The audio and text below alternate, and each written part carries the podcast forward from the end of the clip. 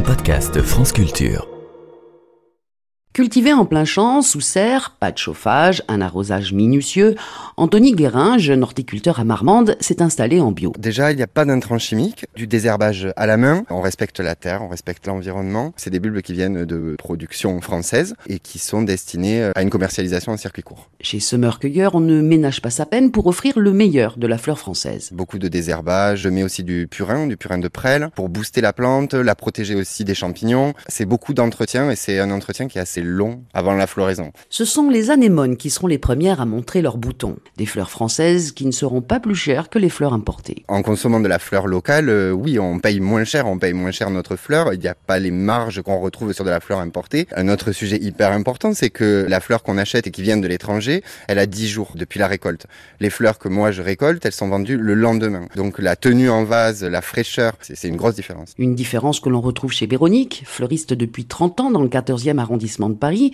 Et à l'atelier des fleurs, on affiche clairement la couleur. J'ai que des fleurs françaises. Là aujourd'hui, je suis à 100% de fleurs françaises. Moi, je vais à Rungis le matin et je chine et je mets mon nez dans les fleurs pour qu'elles soient belles, qu'elles sentent bon. Est-ce qu'on a du choix pour remplir une boutique avec des fleurs françaises? Ah bah oui, bien sûr. euh, Il y a plein plein de choix. Il y a plein de couleurs gaies et il y a plein de variétés. Euh, On n'a pas de rose. Là, vous voyez, bientôt la Saint-Valentin.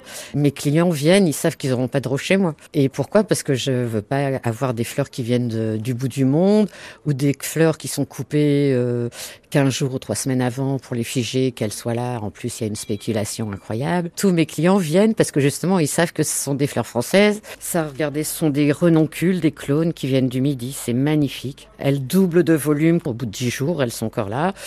Ben, il va y avoir des tulipes, des renoncules, des pavots, des anémones, euh, du mimosa, bien sûr, plein de mimosa. Même s'il reste 5 petits producteurs de roses dans le Var, peu de chances de les retrouver en effet dans votre bouquet quand près de 9 fleurs coupées sur 10 vendues en France proviennent de l'étranger, affirme Hortense Aran, elle est cofondatrice de Fleurs d'ici. Les roses rouges que vous achetez le jour de la Saint-Valentin, elles viennent du Kenya, de Colombie, d'Équateur. Alors, elles ont été cultivées généralement par des femmes pas très bien payées, qui sont exposées à des fortes doses d'intrants chimiques et qui ensuite auront parcouru des dizaines de milliers de kilomètres en avion. Pour supporter ce traitement, on les aura, on les aura traités, ce que moi j'appelle, on les a botoxés quelque part, on les a figés. Et donc, c'est des fleurs qui n'ont plus de parfum. Or, le parfum, c'est l'âme de la fleur, donc c'est des fleurs sans âme. Alors comment rivaliser avec les fleurs d'importation qui inondent le marché?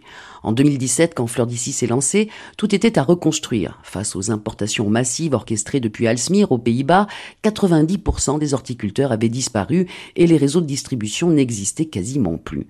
Fleurs d'ici a donc recréé une place de marché pour que les producteurs trouvent de nouveaux débouchés, les fleuristes des sources locales d'approvisionnement et les clients de nouvelles variétés. Le tout en circuit court on a recréé la fameuse place de marché où l'offre et la demande se rencontrent de façon euh, dématérialisée et digitale, ce qui nous permet de faire d'ensuite d'organiser les flux physiques de distribution, donc la logistique en gros, de façon optimisée. Et donc de retrouver de la compétitivité dans le fait de faire circuler des petits volumes sur des petites distances. Mais comme on arrive à le faire avec des plus petites unités de transport, en fait on arrive à s'y retrouver. C'est un nouveau modèle économique qu'on a dû trouver. C'est la reconstruction de l'amont de la filière horticole. Avec la promesse d'une fleur locale cultivée en plein champ sous serre non chauffée et non éclairée, Fleurs d'ici vend également des bouquets en ligne qui seront réalisés par des artisans fleuristes au plus proche du lieu de livraison.